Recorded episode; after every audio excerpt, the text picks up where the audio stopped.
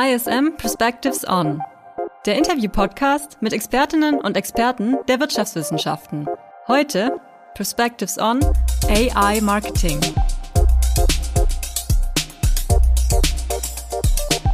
Herzlich willkommen zu einer neuen Ausgabe von ISM Perspectives On. Mein Name ist Julian Tröndle, ich bin Redakteur im Fernstudium am ISM Campus Stuttgart und mein heutiger Gast ist Mario Rose. Er ist Partner und Prokurist beim Online-Marketing-Unternehmen Think11 und Host einer der größten Digital Marketing-Konferenzen in der Dachregion, der OMKB. Und nicht zuletzt ist Mario Rose auch ISM-Alumnus. 2008 hat er hier sein Studium im Bereich Betriebswirtschaftslehre, Tourismus und Marketing abgeschlossen. Und heute ist er ja sozusagen zurückgekehrt, um mit mir über ein Thema zu sprechen, das die Arbeitswelt der Zukunft vermutlich prägen wird wie kaum ein anderes. Es geht in der heutigen Folge nämlich um den Einsatz von KI, insbesondere im Bereich des Marketings. Ich freue mich sehr, dass sich Mario Rose Zeit genommen hat für dieses Gespräch. Zunächst aber herzlich willkommen hier bei uns im Podcast ISM Perspectives On. Ja, vielen Dank, lieber Julian. Äh, danke auch an dich für die nette Anmoderation und ich freue mich natürlich, heute hier mit dabei zu sein. Ja, ich habe für den Einstieg unseres Gesprächs ein kleines äh, Spiel vorbereitet. Und zwar habe ich ChatGPT gebeten, einen kleinen Teaser für die heutige Episode zu schreiben. Konkret lautete der Auftrag, erstelle mir einen Teasertext aus zwei Sätzen, der den Podcast ISM Perspectives On, KI Marketing bewirbt, indem es mit dem Gast Mario Rose um den Einsatz künstlicher Intelligenz im Bereich Marketing geht. Bevor ich ChatGPT die Aufgabe gegeben habe, habe ich aber selbst noch einen händischen Teaser für die heutige Folge erstellt und ich würde dir jetzt beide Versionen mal vorlesen und du darfst im Anschluss dann entscheiden, welcher Text von mir stammt und welcher von der KI generiert wurde. Soweit klar? Ja, auf jeden Fall. Da bin ich sehr gespannt. Auf jeden Fall, Julian, so viel vorneweg hast du schon mal eine sehr spezifische Prompt-Technik verwendet für ChatGPT. Das ist auf jeden Fall schon mal sehr gut und sehr richtig. Bin gespannt auf die Texte. Okay. Der erste Teaser lautet so. Im Podcast ISM Perspectives On, KI Marketing, sprechen wir mit dem Marketing-Experten Mario Rose über die Einsatzmöglichkeiten von KI im Kontext des Marketings.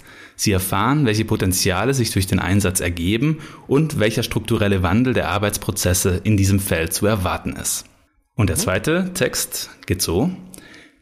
In unserem neuesten Podcast ISM Perspectives On KI Marketing diskutieren wir mit dem Marketing-Experten Mario Rose den Einsatz von künstlicher Intelligenz in der Welt des Marketings. Erfahren Sie, wie KI die Branche revolutioniert und welche Auswirkungen dies auf die Zukunft des Marketings haben könnte.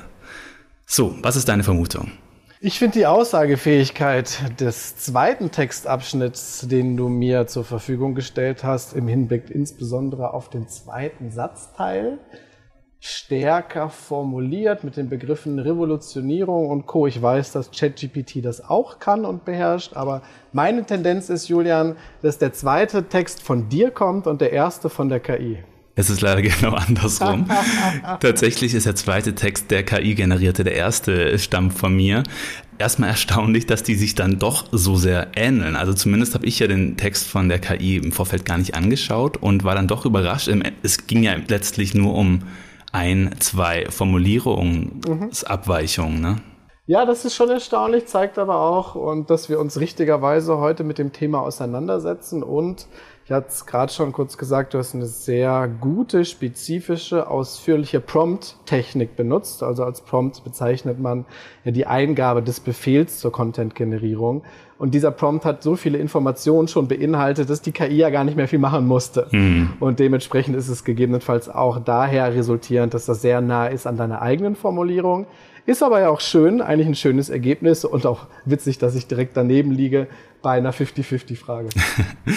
Kommen wir mal konkret auf deine Tätigkeit in der Agentur zu sprechen. Welche Rolle spielten bisher denn KI-Tools im Rahmen deiner Arbeit bei Think11? Und hast du zuletzt mehr, ja vielleicht auch proaktive Anfragen seitens der KundInnen bemerkt, jetzt, da das Thema durch ChatGPT auch in einer breiteren öffentlichen Wahrnehmung angekommen ist? Ja, gute Einstiegsfrage, wie ich finde. Also erst einmal, Julian, möchte ich kurz darauf eingehen und für uns beide gemeinsam definieren, was wir denn eigentlich unter KI-Tools, also künstlichen Intelligenz-Tools, verstehen. Das ist ja kein klar definierter Begriff. Und in der Regel ist es so, dass wir, wenn wir heute über KI sprechen, auch in dem Podcast heute erst einmal über komplexe Algorithmen sprechen, die spezielle Fragen beantworten können oder die Aufgaben erledigen können, so wie du es gerade auch anhand des Beispiels mit ChatGPT aufgezeigt hast. Eine KI schreibt dabei in der Regel erstmal selber keinen Code, sondern verändert bestimmte Parameter innerhalb des entsprechenden Codes und erkennt Muster. Also wie kann ich mir das vorstellen? Jeder kennt das Thema Bilderkennung sicherlich aus unterschiedlichsten Bereichen. Und wenn jetzt ein Programmierer eine KI schreibt, dann ist es nicht so, dass er der KI beibringen kann, wie ein bestimmter Mensch aussieht, also beispielsweise Mario Rose. Aber er kann der KI natürlich beibringen, wie man Menschen im Allgemeinen erkennen kann. Sprich, eine KI weiß erst einmal nicht, wer ich bin, beziehungsweise kann mich identifizieren, bis ich ihr beigebracht habe, anhand von einigen Beispielbildern von mir, wer ich bin. Dann kann sie aber wiederum aus Milliarden Gesichtern entsprechend in Bruchteilen von Sekunden herausfiltern, welche Bilder denn tatsächlich meine Person abbilden. Und wenn man da mal drüber nachdenkt, sind die Einsatzmöglichkeiten eigentlich gigantisch und, jetzt komme ich auf deinen eigentlichen Teil der Frage zurück, insbesondere deshalb beschäftigen wir uns natürlich in der Think 11 auch sehr intensiv mit unterschiedlichen Tools im Bereich der künstlichen Intelligenz und haben insgesamt mittlerweile tatsächlich 46 unterschiedliche Anwendungsfälle in Prüfung und auch in Umsetzung in unserer Agentur. Für uns selbst, also unsere Online-Marketing-Konferenz, die wir durchführen, die OMKB, wie auch für unsere Kunden. Und die Anwendungsbereiche gehen da von Content-Erstellung über Suchmaschinenoptimierung, was auch mit Content-Erstellung durchaus zusammenhängen kann, über das äh, schnellere Aufbauen von Wireframes für Websites, über Advertising-Kampagnen, die sich noch stärker automatisieren und verbessern lassen, bis hin auch zur Prozessoptimierung intern. Das heißt, die Möglichkeiten, die wir in der Think 11 erhalten oder die wir auch Kundinnen und Kunden bereitstellen können, sind jetzt immens gewachsen. Und ja, absolut, ChatGPT hat hier diesem KI-basierten Tooleinsatz noch einmal massiven Rückenwind verliehen. Was glaubst du, Julian, seit wann ChatGPT eigentlich am Markt ist? Seit wann gibt es das Tool? Hast du eine Idee? Ich glaube, es gab ja so einen Prototyp relativ lange schon, wo es auch äh, für Insidern zugänglich war, aber ich glaube, für eine breite Öffentlichkeit ist es ein relativ junges Phänomen. Vollkommen richtig. Ähm, ChatGPT kommt ja von dem Unternehmen OpenAI, was schon seit vielen Jahren im Markt der KI-Tools forscht und insbesondere sich mit textbasierten künstlichen Intelligenzen auseinandersetzt. Und ChatGPT ist letztendlich ein Produkt der Firma OpenAI und basiert auf dem Sprachprotokoll GPT-3. Gibt auch weitere, GPT 3,5 oder GPT 3,5 Turbo. Also es, diese Sprachprotokolle werden immer weiterentwickelt und ChatGPT hat deswegen für so Furore gesorgt, weil es so simpel zu bedienen ist. Es ist ja nun wirklich einfach. Klar muss ich mich einmal registrieren, aber danach funktioniert es ja von der Komplexität her erst einmal, um damit herumzuspielen so wie Google beispielsweise. Ne? Das heißt, es ist sehr anwenderfreundlich mit einer ganz einfachen Oberfläche und deswegen hat ChatGPT entsprechend so schnell eine Durchdringung bis hin zu Millionen Nutzerinnen und Nutzern erlangt, weil es super simpel ist. Und das hat natürlich dazu geführt, dass das Thema seit dem Release und ChatGPT ist erst seit November 2022 am Start, also wirklich ein sehr junges Phänomen dass sich viele Unternehmen auch in Deutschland letztendlich mit dem Thema KI-Tools auseinandersetzen. Und ja, deswegen wir da eben auch immer mehr mit Kunden drüber sprechen und versuchen letztendlich Anwendungsfälle zu definieren, bei denen künstliche Intelligenzen helfen können. Jetzt ist ja ChatGPT aktuell durch. Du hast es gesagt, die mediale Berichterstattung, das wohl bekannteste KI-Tool das vermutlich auch im Marketing bereits verschiedentlich zum Einsatz kommt. Welche anderen Tools zählen aus deiner Sicht aktuell denn noch zu den relevantesten?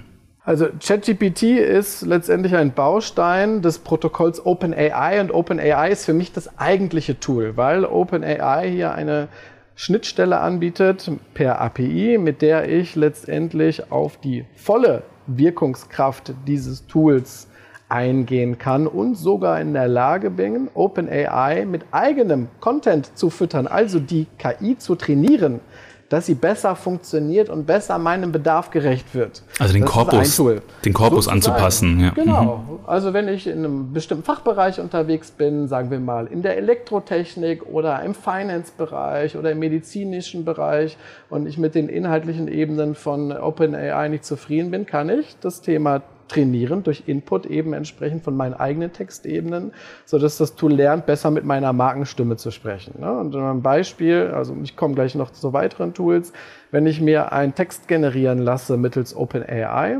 da bezahle ich in sogenannten Tokens. Ein Token ist, sind ungefähr 0,75 Wörter, also 1000 Tokens sind ungefähr 750 Wörter.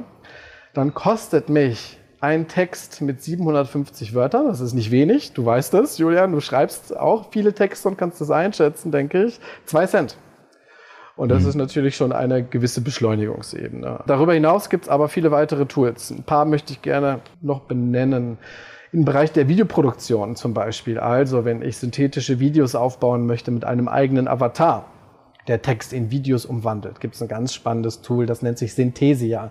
Synthesia.io, ein Tooltip von mir, mit dem man eben ganz interessant skalierbar auch Videos erstellen kann mit eigenem Content. Es gibt auch immer mehr künstliche Intelligenzen, die letztendlich auf Basis von Textprompts beginnen, Bilderwelten zu kreieren, Kampagnenbilder zu erstellen oder vielleicht auch Titelgrafiken zu erstellen für einen Podcast. Da gibt es zwei Anbieter. Einmal das Unternehmen Wally, beziehungsweise die Anwendung Wally, die letztendlich auch zu OpenAI gehört und den Marktführer Jasper.ai, mit dem man im Campaigning dann eben sich nicht nur mit Textebenen auseinandersetzt, sondern auch mit Bildern. Darüber hinaus, zwei weitere möchte ich gerne noch benennen, finde ich Fireflies super interessant. Mit Fireflies kann man vollumfängliche Meeting-Dokumentationen durchführen. Das heißt, wir beide machen einen Videocall, ein ganz normales Meeting, Firefly schneidet den komplett mit, ähm, wandelt letztendlich all das Gesagte in Textebenen um, strukturiert diese, so dass Meetinginhalte sozusagen wie in einem Wiki abgelegt werden können und durchsuchbar bleiben und man letztendlich sich nicht in irgendeiner Form auf Protokolle oder ähnliches verlassen muss. Finde ich auch sehr spannend in der Effizienzsteigerung von Meetings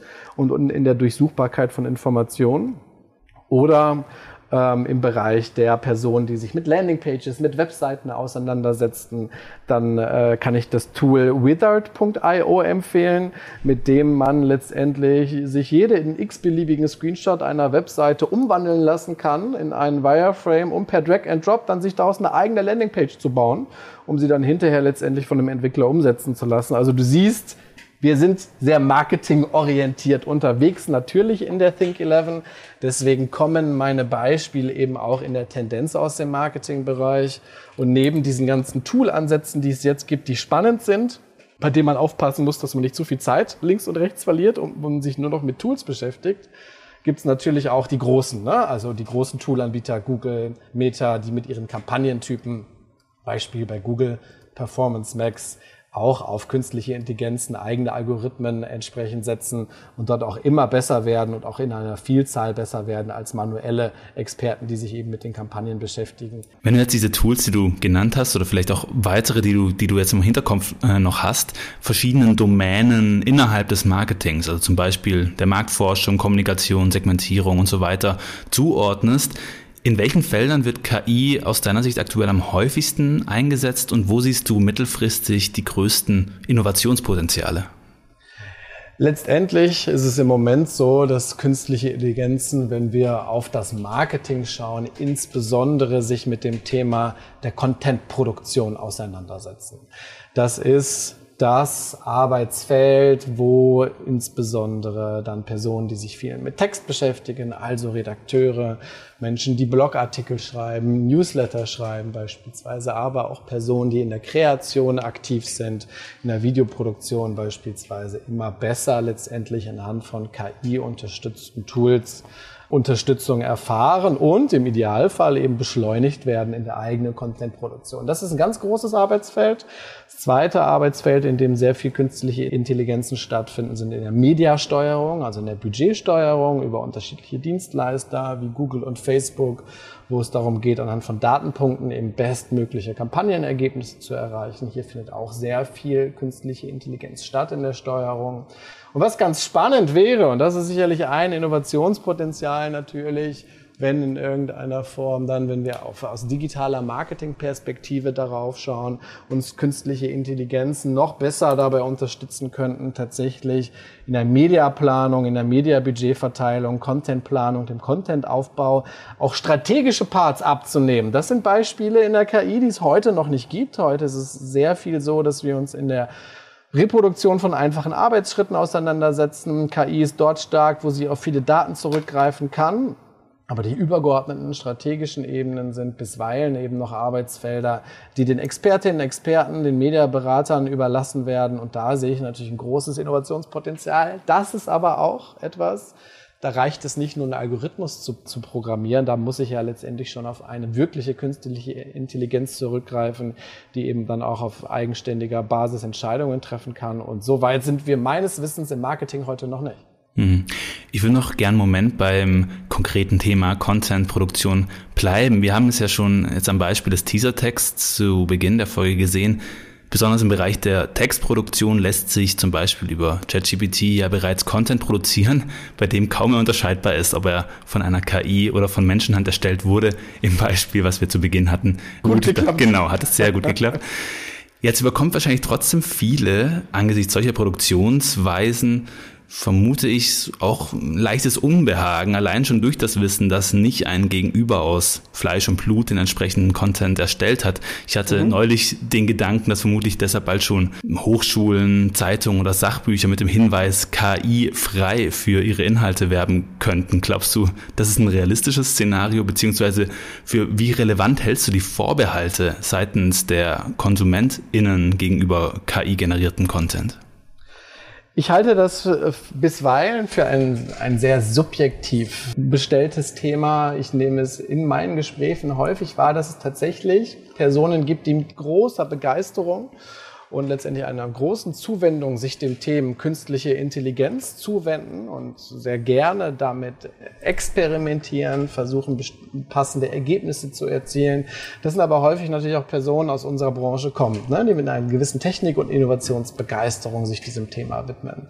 Auf der anderen Seite gibt es, und das, äh, Julian, findet insbesondere bei vielen Unternehmen statt, mit denen wir sprechen, auch durchaus viele Entscheiderinnen und Entscheider, die Sorge haben vor dem Einsatz von künstlicher Intelligenz. Und diese Sorgen sind in vielerlei Hinsicht gestreut. Also bekomme ich die Qualität, die ich brauche, wenn ich eine künstliche Intelligenz entsprechend nutze, um beispielsweise Texte zu schreiben.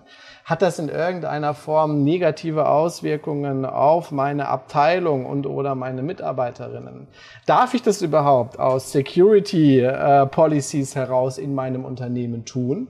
Und äh, sobald wir dann aber Aufklärung leisten, mit den Entscheiderinnen sprechen und auch wirklich zeigen, was möglich ist, wandelt sich diese Skepsis und diese Vorbehalte, die es durchaus gibt, häufig in Begeisterung um, weil Viele Personen denken, ChatGPT ist KI und darüber hinaus gibt es gegebenenfalls noch nicht so viel und haben ChatGPT mal ausprobiert, haben ein paar Fragen reingeschrieben und haben das Gefühl, naja, so richtig weiß das ja gar nicht das, was ich haben will. Es ist aber kein Webcrawler, ne? Es ist eine textbasierte künstliche Intelligenz. Und wenn man dann eben Aufklärung betreibt und unterstützt und zeigt, was man eigentlich mit entsprechender On-Scale-Content-Produktion mit künstlicher Intelligenz machen kann, da wird aus dieser Skepsis auf Basis der Aufklärung eben häufig auch eine gewisse Begeisterung, die wir zumindest feststellen können. Ich glaube nicht, dass es so kommen wird, dass Fachbücher, ich finde dein Beispiel ganz schön, später mal damit werben werden, dass sie tatsächlich KI-frei erstellt werden, weil dann müsste es ja ein absolutes Qualitätsmerkmal sein, ohne KI auszukommen. Hm. Und die Frage, in, wie, in welche Richtung sich künstliche Intelligenz entwickelt in der Content-Produktion, stellt sich mir eigentlich nicht. Ich glaube nicht, dass das ein Qualitätsmerkmal sein wird, entsprechend, dass Texte da letztendlich KI-frei erstellt werden konnten. Es gibt aber, und das geht so ein bisschen in die Richtung, die du formulierst, ja durchaus auch im Moment aus regulatorischer Perspektive Tendenzen und auch klare Empfehlungen beziehungsweise Wünsche, dass beispielsweise Texte, die KI erstellt, mit KI erstellt worden sind, auch als solche gekennzeichnet werden, so dass ich als Leser weiß, ob dieser Text eben tatsächlich jetzt von einem Menschen geschrieben worden ist oder von einer künstlichen Intelligenz, ob dieses Bild von einer künstlichen Intelligenz stammt oder nicht. Das heißt, es wird schon sicherlich regulatorische Eingriffe geben, die dazu erst einmal führen, dass ein bisschen mehr Transparenz herrscht in dem Markt und ich als Endanwender weiß, woher kommt denn jetzt dieser Content? Und das halte ich auch für einen ganz wichtigen Prozess, um den Menschen, auch dem Endkonsumenten, wenn wir jetzt mal von der Marketingentscheiderperspektive weggehen, eben die Berührungsängste nehmen mit dem Thema, so hoffe ich doch.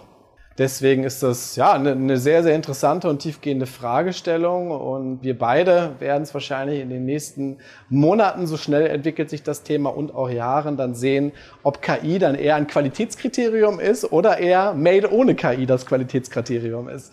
Ich glaube ersteres. Die Frage der Urheberschaft, die du jetzt gerade aufgeworfen hast, ist die aus Perspektive des Marketings eine relevante? Urheberschaft bzw. die Urheberrechtsdiskussion ist eine Diskussion, die unter anderem auch dazu führt, dass der ein oder andere erstmal Vorbehalte hat gegenüber der KI, weil er natürlich Sorge hat, dass jetzt in irgendeiner Form Text oder ein Bild oder ähnliches produziert wird, was hinterher für Schwierigkeiten sorgt, ja, weil ich letztendlich Urheberrechte verletze oder ähnliches. Entscheidend ist, wenn man über das Thema Urheberschaft und Urheberrechte diskutiert, eigentlich ist die menschliche Kreativität der Ausgangspunkt dafür gewesen, dass ich jetzt dieses Content-Element hier in den Händen halte, ja oder nein. Also handelt es sich bei dem Bild oder bei dem Text oder bei dem Video letztendlich um eine menschliche Urheberschaft, bei der nur der Computer mir geholfen hat, es herzustellen. Oder aber ist es eigentlich eher die Maschine, eben die KI, die, die den künstlerischen Ausdruck hier für das entsprechende Werk erschaffen hat. Und ich habe mich einmal darüber informiert, weil das eine Frage ist, die auch immer wieder uns gestellt wird. Darf ich das denn überhaupt? Und ein geschätzter Rechtsexperte, der Dr. Carsten Ulbrich, der sich viel auch mit Digitalrecht auseinandersetzt, kommt aktuell zu der Einschätzung, dass beispielsweise ChatGPT dass da davon auszugehen ist, dass die Texte mangels Urheberrechtsschutz in rechtlicher Hinsicht beliebig verwendet werden können. Also er sagt, hier ist die Maschine das Element, was für den Text verantwortlich ist und nicht der menschliche Input, der gegebenenfalls mal irgendwann für das Training dieser Maschine herangezogen wurde. Insofern in der Tendenz ist Urheberrecht auf jeden Fall Thema, gerade auch in Deutschland, finde ich auch richtig. Die Rechtsprechung ist noch nicht so weit. Es gibt ja keine Urteile dazu oder Präzedenzfälle jetzt auf deutschem Boden. In den USA, meine ich, hatte schon erste Präzedenzfälle gegeben. Und im Moment kann man davon ausgehen, dass man Texte, die beispielsweise aus ChatGPT kommen, eben auch wirklich beliebig verwendet kann. Aber bleibt abzuwarten, in welche Richtung sich das entwickelt. Wir sind auf jeden Fall darum bemüht, in der Think 11 natürlich darauf zu schauen, dass wir uns in einem Raum bewegen, der eben auch eine gewisse Sicherheit mit sich bringt. Und das sehen wir aktuell in dem Fall in jedem Sinne, so dass man sich schon auch mit den Textelementen aus unserer Sicht beschäftigen kann und diese auch veröffentlichen kann, ohne jetzt Urheberrechtsdiskussionen vom Zaunen zu brechen damit.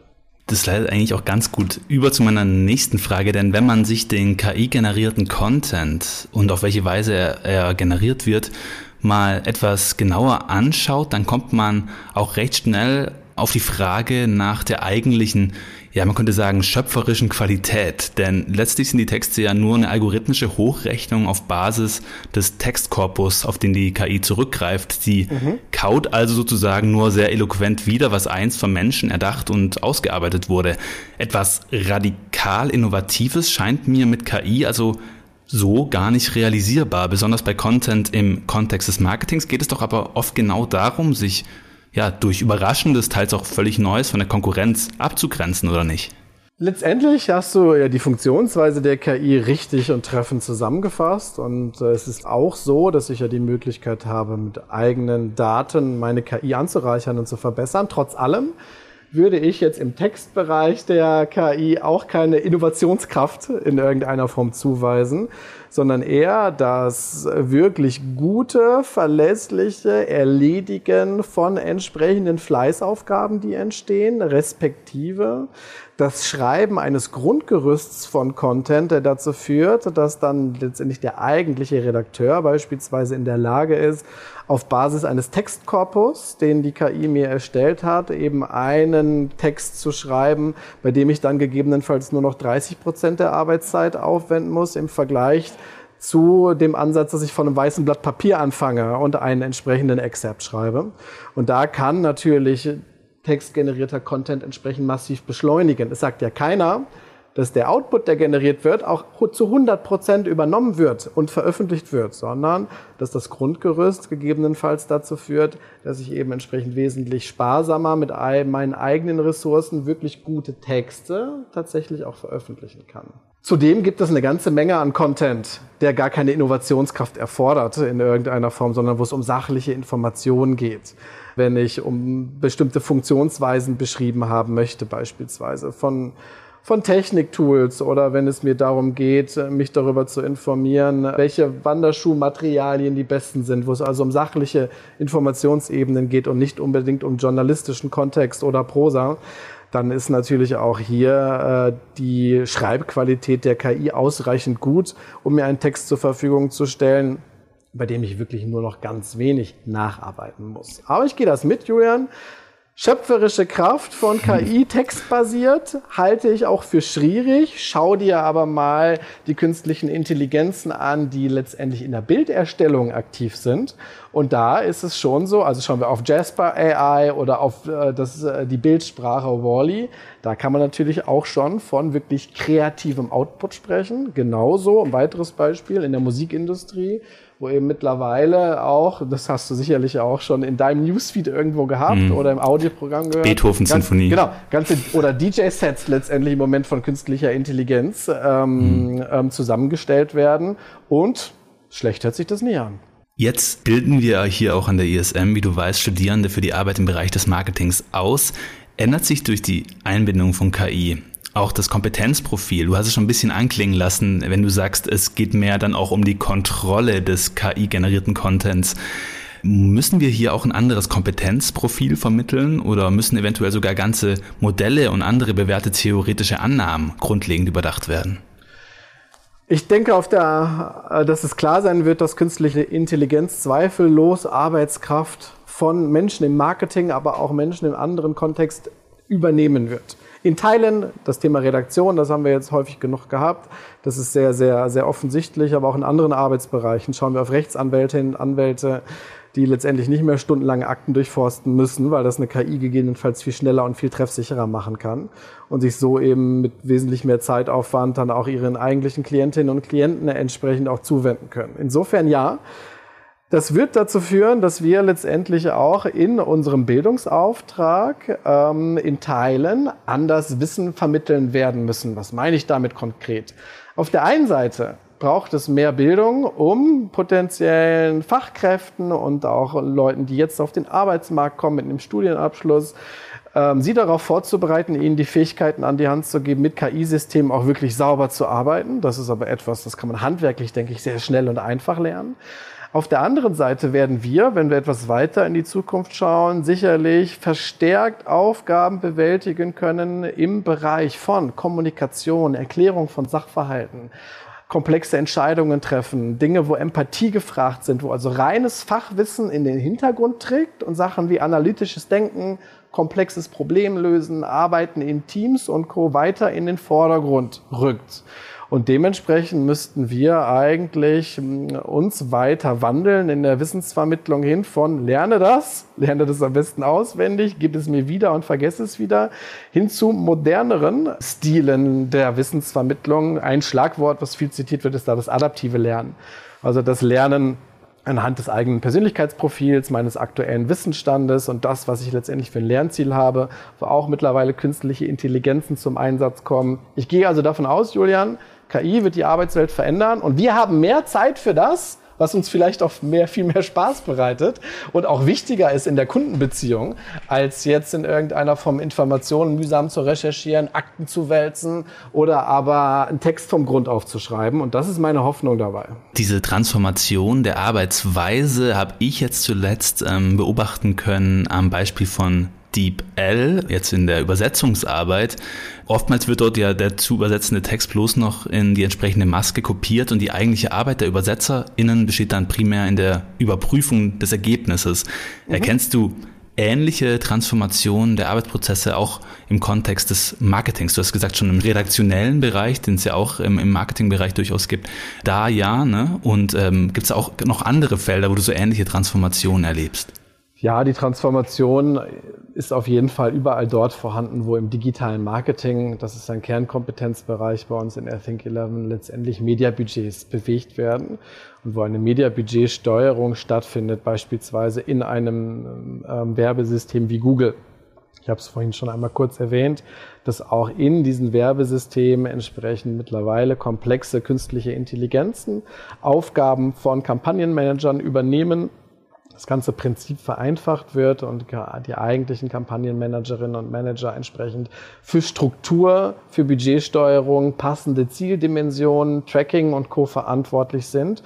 Und das Grundgerüst letztendlich, dafür ist die Expertise extrem wichtig und viele der Fleißthemen, der minimalen Entscheidungen, die im Kampagnenmanagement getroffen werden, müssen heute im Vergleich zu vor ein, zwei oder auch drei Jahren gar nicht mehr getroffen werden, weil sie von einer KI übernommen werden.